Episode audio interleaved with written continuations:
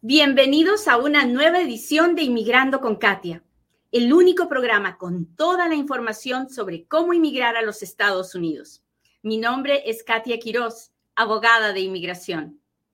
Hoy vamos a hablar de la frontera y de cómo miles de personas de todos los países tienen esta impresión de que si llegan a la frontera, aunque no tengan una visa ni nada parecido, si piden asilo político, los van a dejar pasar les van a dar un permiso de trabajo y les van a permitir vivir legalmente en los Estados Unidos. ¿De dónde saca esta idea la gente? Pues de lo que los coyotes les cuentan. hay una gran mafia del tráfico humano, no se la tengo que contar, estoy segura que usted la sabe. Una de las industrias que más dinero genera por encima de la industria de las armas de fuego y de las drogas es el tráfico humano. Cuando hablamos de tráfico humano, usted puede estar pensando que yo hablo de traficar prostitutas o de traficar esclavos, gente a la que le van a obligar a hacer trabajo forzado sin pagarle, pero no, no solamente ahí está el tráfico humano, en traer personas, cruzarlas de un país a otro sin autorización, también a eso se le conoce como tráfico humano.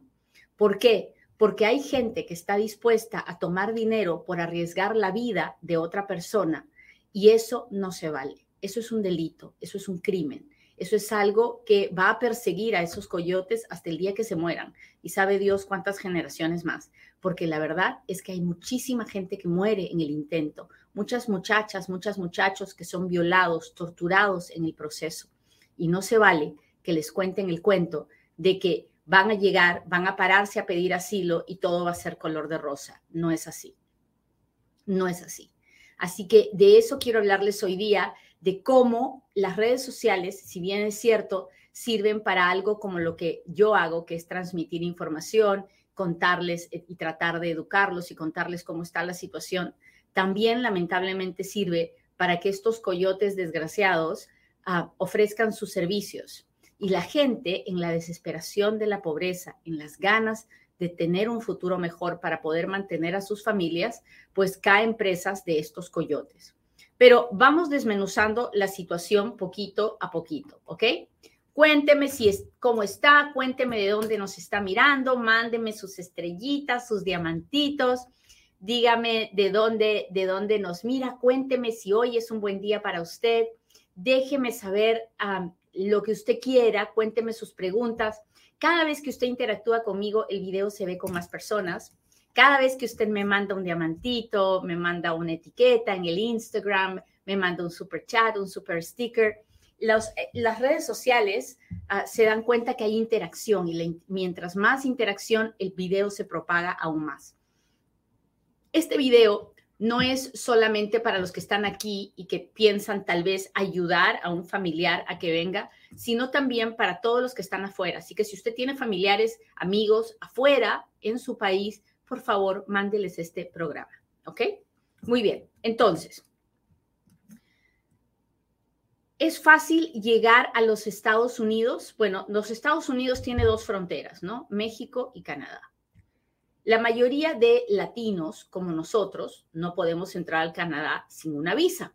Así que dejamos de pensar en llegar al Canadá para poder entrar a los Estados Unidos porque no es fácil obtener una visa y la mayoría de nosotros pues no tenemos lo que se necesita para pedir una visa de turista ni a los Estados Unidos ni al Canadá, porque nos van a pedir que tengamos dinero, que tengamos conexiones con nuestro país, que tengamos propiedades y la mayoría de nosotros no tenemos eso. ¿Hasta ahí estamos claros? Hola Alma, gracias por tus regalitos, gracias, gracias. Hola Carlos, gracias por estar aquí. Sandy Mariela, hola.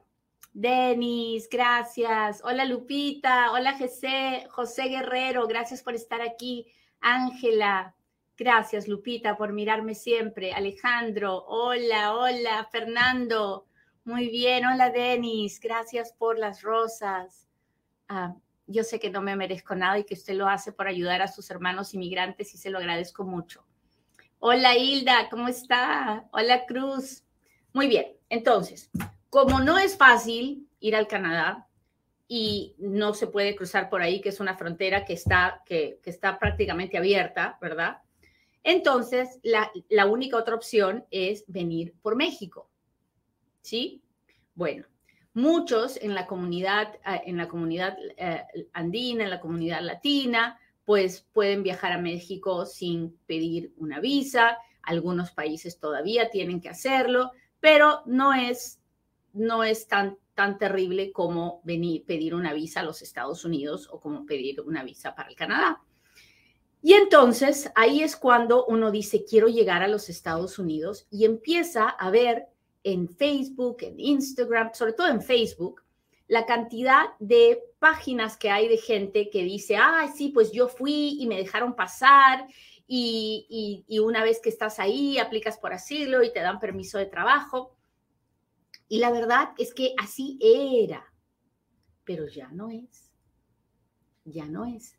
Y tanto que no es, que lo único que usted tiene que hacer es mirar las noticias para darse cuenta que hay miles de personas hacinadas en México esperando su turno para que les vean su caso de asilo que parecería que nunca va a pasar, porque están durmiendo el sueño de los justos.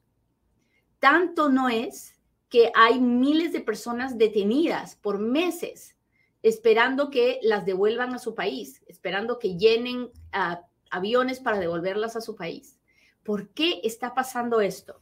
Bueno, yo se lo voy a explicar.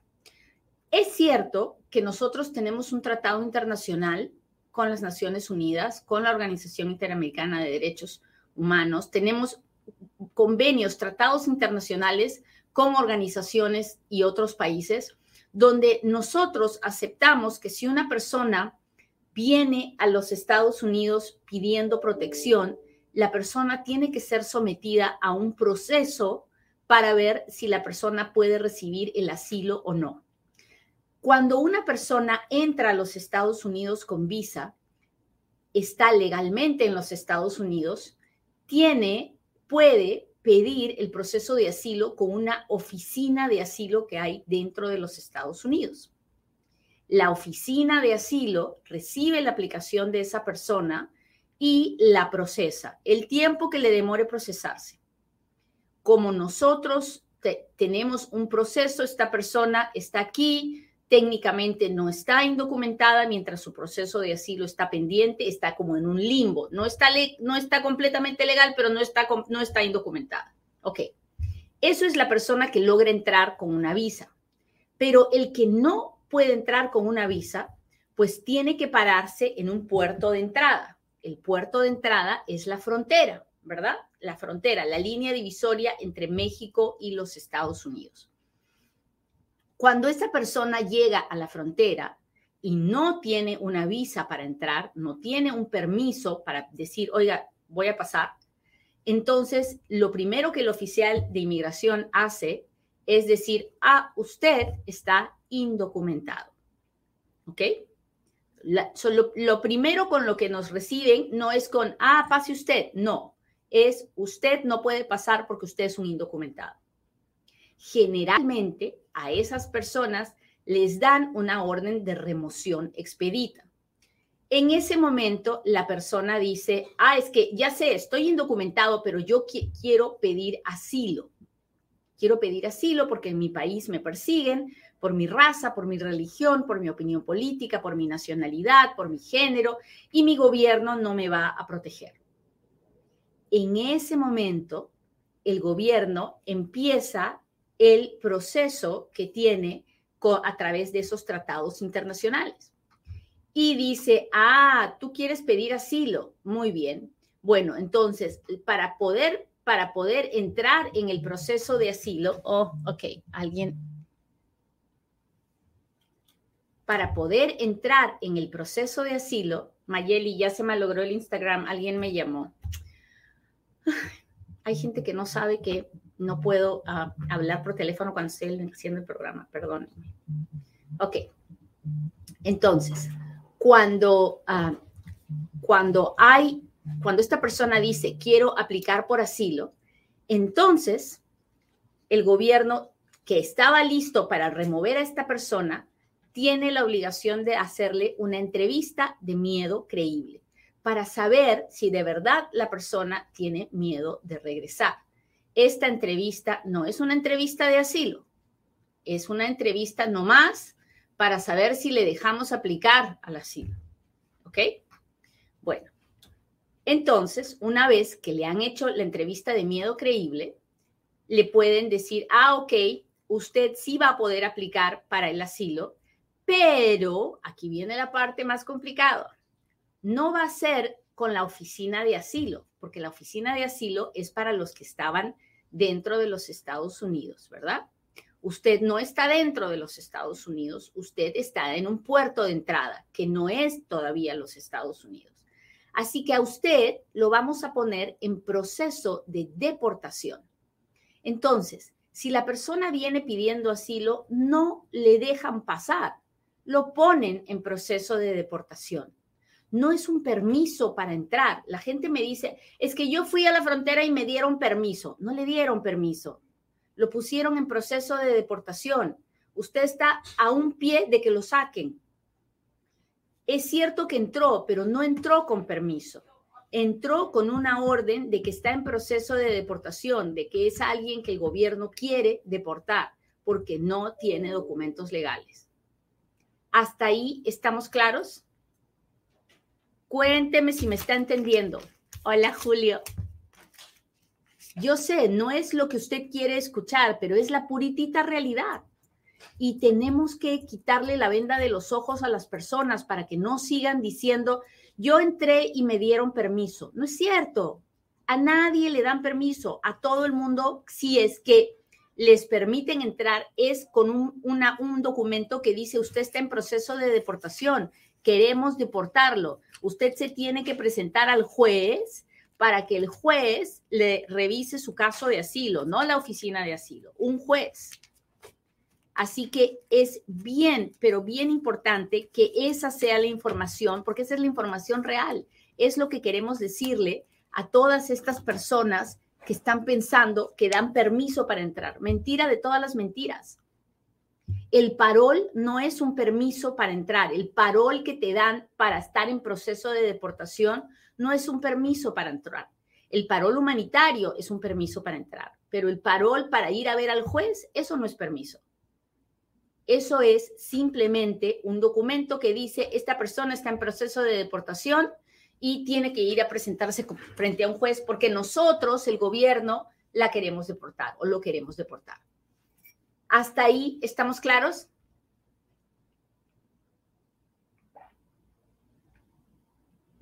Entonces, usted dirá, no, pero ¿cuántos cubanos y venezolanos que están soltando? No los están soltando, los están poniendo en proceso de deportación. Hay una diferencia abismal si yo no tengo visa de turista y me paro en la frontera y les digo, mire usted, tengo que entrar porque a mi hijo lo acaban de, de accident, está accidentado, está en coma en un hospital, tengo que ir a ver a mi hijo y el oficial de la patrulla fronteriza me da un parol humanitario, el parol humanitario es un permiso para entrar. Señora, entre por 30 días y sálgase. No tiene visa de turista, pero le voy a dar permiso para entrar. Eso se llama parol humanitario. Eso es un permiso para entrar. El problema es que en los Estados Unidos usamos el mismo término parol para la persona que entra a estar en proceso de deportación, pero ese no es un permiso para entrar. Ese es un documento que prueba que la persona está en proceso de deportación. Y con, mientras está en proceso de deportación, no la podemos sacar de los Estados Unidos, a no ser que haga alguna barbaridad, ¿no? Algún crimen feo. ¿Entiende la diferencia? Ok, entonces, los coyotes le dicen, no, si tú llegas a la frontera, nomás les dices que quieres pedir asilo y vas a entrar. Mentira. En este momento, a casi nadie lo dejan entrar. ¿Y por qué? Porque los están mandando a esperar a México. Si usted es peruano, si usted es ecuatoriano, si usted es boliviano, si usted es salvadoreño, si usted es guatemalteco, hondureño, nicaragüense, de cualquier país que, que no sea México, trate de pararse en la frontera. Lo más probable es que lo van a mandar a México y le van a decir, ah, bueno, sí, usted quiere hacer su aplicación de asilo, muy bien, tome este ticket, este va a ser el número de su aplicación, métase a la internet para que por la internet le avisemos cuándo le vamos a traer a la frontera otra vez y para que vea al juez y para que presente su caso de asilo. Eso es lo que está pasando hoy en día. Si alguien le dice que lo están dejando entrar, lo están transando. No venda nada, no venda nada en su país de origen. ¿Por qué le digo que no venda nada? Porque muchísima gente vende todo lo que tiene, vende sus tierras, vende sus chacras, vende sus casas, vende tu carro, vende todo para pagarle al coyote, ¿ok? Y llegan a la frontera y resulta que ahora hay que vivir en México, en unas carpas, porque no, porque todo el dinero que usted le dio se lo dio al coyote, todo el dinero de lo que vendió, y ahora no tiene dónde vivir. Usted pensaba que iba a llegar a la casa de un familiar en Estados Unidos, pero ¿qué cree? Que no puede entrar porque lo han mandado a esperar a México. Y entonces el mundo se complica, la situación se complica. ¿Y qué va a pasar? Bueno, digamos, digamos que por un milagro de la vida a usted le permiten entrar. Lo ponen en proceso de deportación y le permiten entrar. ¿Qué pasa luego? Bueno, luego tiene que ir a hacer su caso de asilo frente al juez. El 97% de esas aplicaciones de asilo son negadas.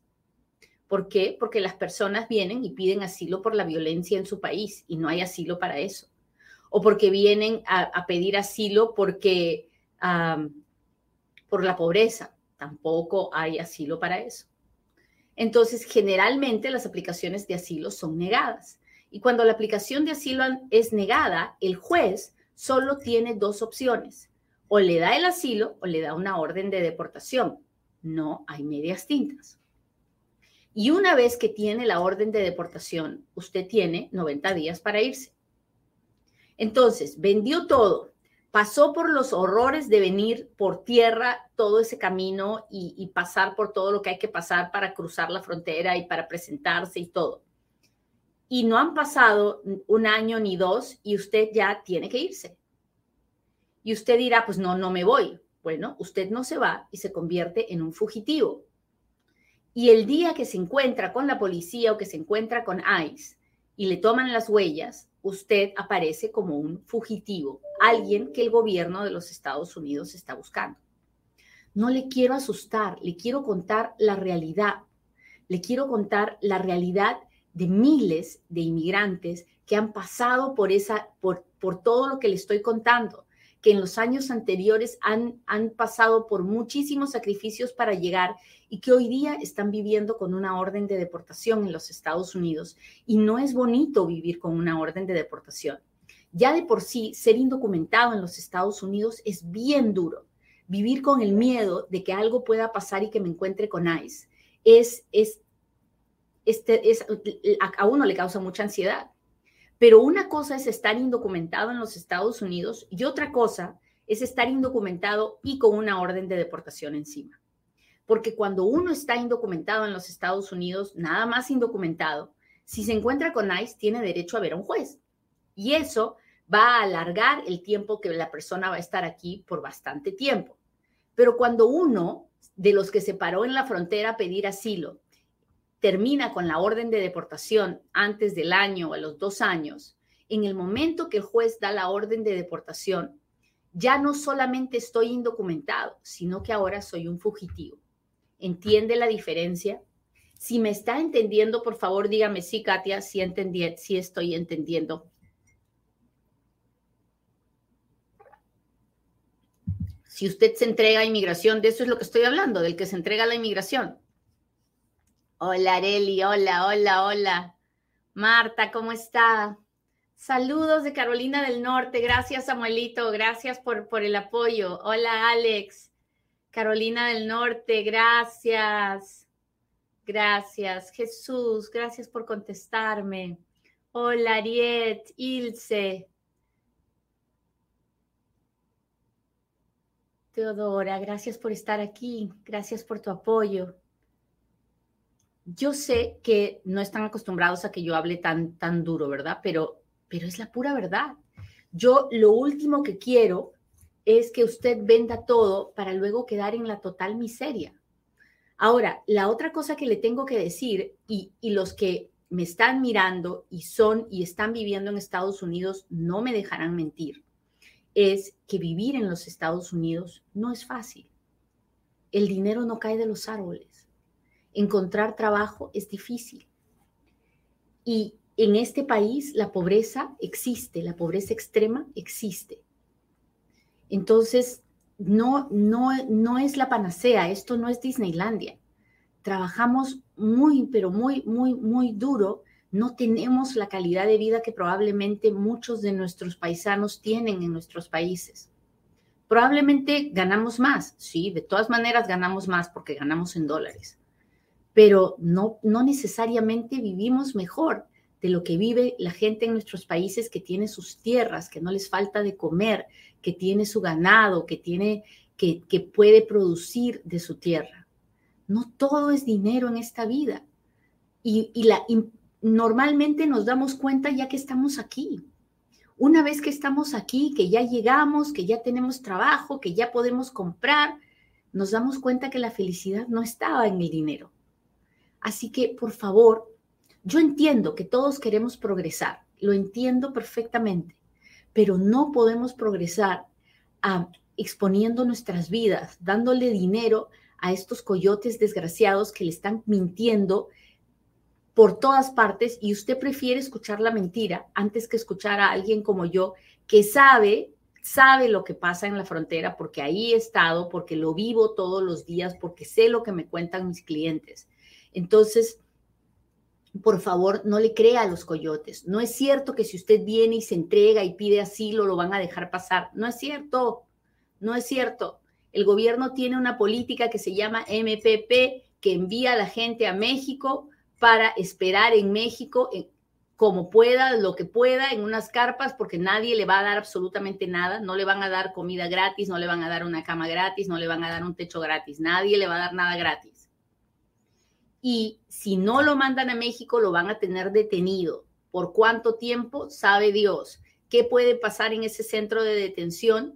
Tenemos reportes y reportes de violaciones sexuales, de ataques, de asaltos, de cosas horribles que pasan en los centros de detención de inmigración. So, no crea que porque es un centro de detención de inmigración no pasan cosas feas. Sí pasan, porque hay un montón de gente con problemas mentales porque hay un montón de gente huyendo de sus países con problemas mentales.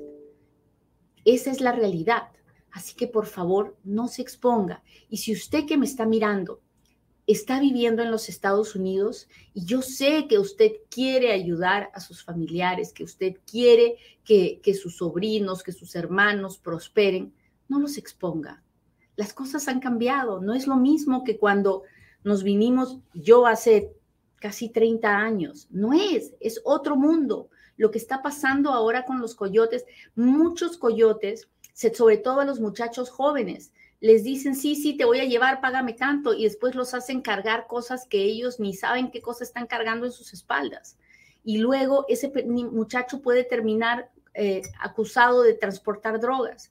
No expongan a sus familiares, no lo hagan, no vale la pena, no vale la pena la, vida, la integridad, la salud, la, la salud mental es mil veces más importante que llegar a los Estados Unidos. Créame, créame.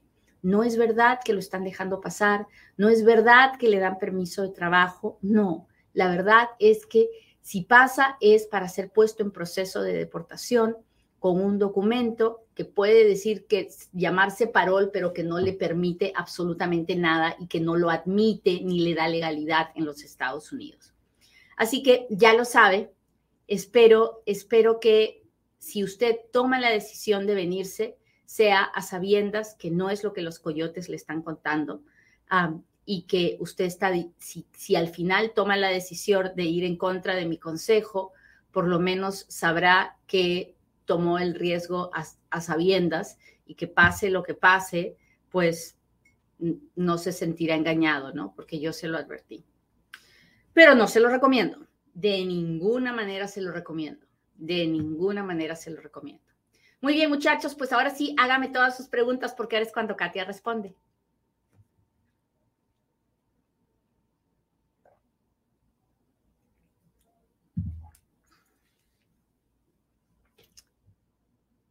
¿Puedo arreglar la residencia a mi, a mi madre siendo residente permanente? No, solo los ciudadanos americanos pueden pedir a mamá y a papá. ¿Se puede usar el affidavit de un familiar que vive en un estado diferente al de mi peticionario? Claro que sí, sí, sí, sí, en cualquier parte de los Estados Unidos. Ah, si murió una madre, prosigue la aplicación para una hija soltera ah, que vive en Estados Unidos por 25 años. Ah, sí, sí. Si la madre murió y la hija estaba aquí cuando la madre murió, sí, la petición va a seguir viva a través de una ley que se llama INA 204L.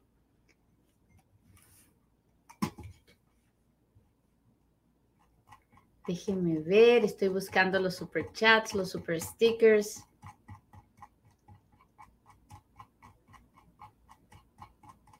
Ahí voy, ahí voy, ahí voy. Hola, hola. Saludos, ¿cómo están? ¿Cuál es la diferencia de preaprobación y acción diferida para la visa U? Yo tengo acción diferida esperando por visa U desde septiembre 29 del 2021. Bueno, la preaprobación es cuando ellos han revisado su caso y han visto que usted puede calificar, pero no tienen visas. Entonces le van a dar un permiso de trabajo de buena fe y eso se llama acción diferida. Y tiene que esperar hasta que hayan visas disponibles para que le manden la aprobación final de su visa U. De eso se trata. Hola Orellana, muchas gracias. Buenos días, hola, hola, hola a todos los que me saludan, muchas gracias. Doctora, llevo dos años sin mis niñas, ellas están con su papá allá en Estados Unidos, yo espero la cita de la embajada, estoy desesperada sin mis niñas, ¿hay opción de poder acelerar eso? Bueno, la única opción es que usted pida que su caso sea acelerado, sea expedito. Ah, no le puedo garantizar que lo van a hacer, hay miles de personas pidiendo lo mismo y, son a muy pocas a las que les, les aceleran el caso pero su esposo debería contactar a un congresista para ver si pueden ellos pedir que le aceleren su caso. Ah, buenos días. Feliz 28, Nica Banto. Mi hija, mi hijo nació aquí en California, nos queremos mover de estado, ¿qué tenemos que hacer? Nomás agarrar a su hijo y moverse, no tiene que pedir permiso. Hola, hola.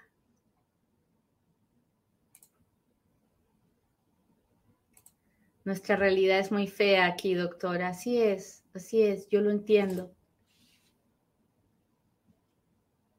Abril del 2021, hermano ciudadano, México, ¿ya puedo empezar el trámite? No, estamos en marzo del 2021. Estoy aplicando para la residencia, me mandaron nota del, del I-693 Deficiency, ¿qué sigue después? usted nada. Si la carta dice que les mande el examen médico, mándeselos de volada. Si la carta dice espere hasta la entrevista para que nos lo entreguen, haga eso. Depende de lo que diga la carta. No la, no la he leído, no le podría decir. Ah, déjeme ver.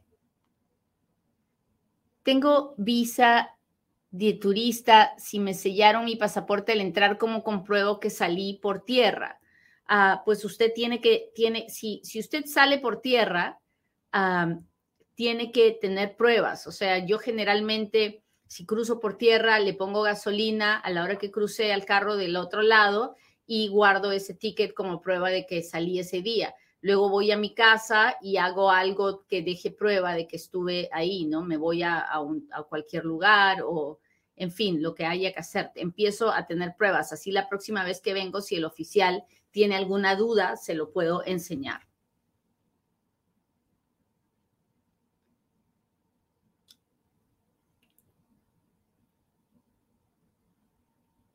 ¿Cómo puedo averiguar por alguien que se entregó? Bueno, generalmente tenemos que esperar que esa persona nos llame y nos dé su número de alguien. Y con el número de alguien podemos averiguar, podemos seguir el camino de esa persona. Hay una página web que se llama ICE Detainee Locator, donde usted puede encontrar más información. Mi sobrino nació en Estados Unidos, vive en México desde que tenía un año, solo tiene su seguro social y certificado de nacimiento. ¿Cómo puede obtener su acta de nacimiento, pasaporte? Tiene 18 años. Ah, bueno, Frankie, lo primero que tiene que hacer es contactarse con, la, ah, con el Health Department o la oficina de registros de nacimiento de la ciudad donde él nació y pedir la copia de su acta de nacimiento. Hay muchas formas de hacerlo eh, en línea. Y luego que tenga el acta de nacimiento, tiene que ir con eso, su seguro social y el certificado de nacimiento del hospital a la Embajada de México para que le den su pasaporte. Ah, ¿Tan rápido están negando los asilos? Sí, asilos para todos los que están llegando desde 2021, los están negando bien rápido. Uh, mi esposo es residente, yo entré con visa de turista. El proceso de petición se puede hacer en Estados Unidos solamente si usted está, si su permiso está vigente, su permiso de estadía de la visa de turista. Si su permiso ya no está vigente y usted está indocumentado, no se puede hacer nada. Ah, nada dentro de los Estados Unidos. Ah, muy bien, pues muchachos, les agradezco mucho que me hayan acompañado. Le pido a Dios que hoy sea un buen día a todos mis hermanos peruanos feliz 28, aunque no sea tan feliz, y oremos mucho para que las cosas en nuestro país mejoren y pongamos un granito de arena para ayudar a nuestros compatriotas en nuestra tierra. Hasta un próximo Inmigrando con Katia.